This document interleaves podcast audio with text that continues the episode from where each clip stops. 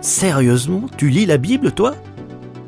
Un podcast proposé par Trésor Média. Bonjour Daniel. Bonjour. Vous avez 70 ans et vous lisez la Bible depuis que vous savez lire. Euh, mais dites-moi, pourquoi avez-vous décidé de continuer de la lire encore aujourd'hui? Parce que à force de l'entendre, de la lire, euh, j'ai découvert que c'était la parole de Dieu d'abord et que j'en avais besoin pour ma vie.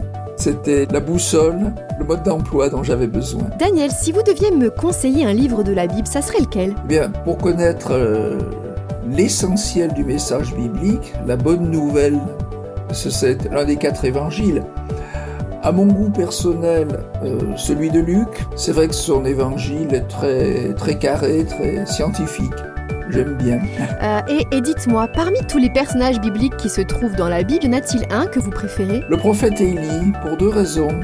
C'était un homme de la puissance extraordinaire, et à la fois qui pouvait avoir des moments de, de faiblesse et de découragement, comme nous, et puis qui savait entendre Dieu dans un murmure doux et léger, et pas seulement dans les grands bruits. Euh, Vous qui connaissez bien la Bible, dites-moi, euh, pourquoi vous persévérez à lire la Bible chaque jour? Et ce qui fait que je la lis et j'ai envie de la lire chaque jour, même un texte que j'ai lu dix fois, chaque fois que je le relis, j'y trouve quelque chose de nouveau.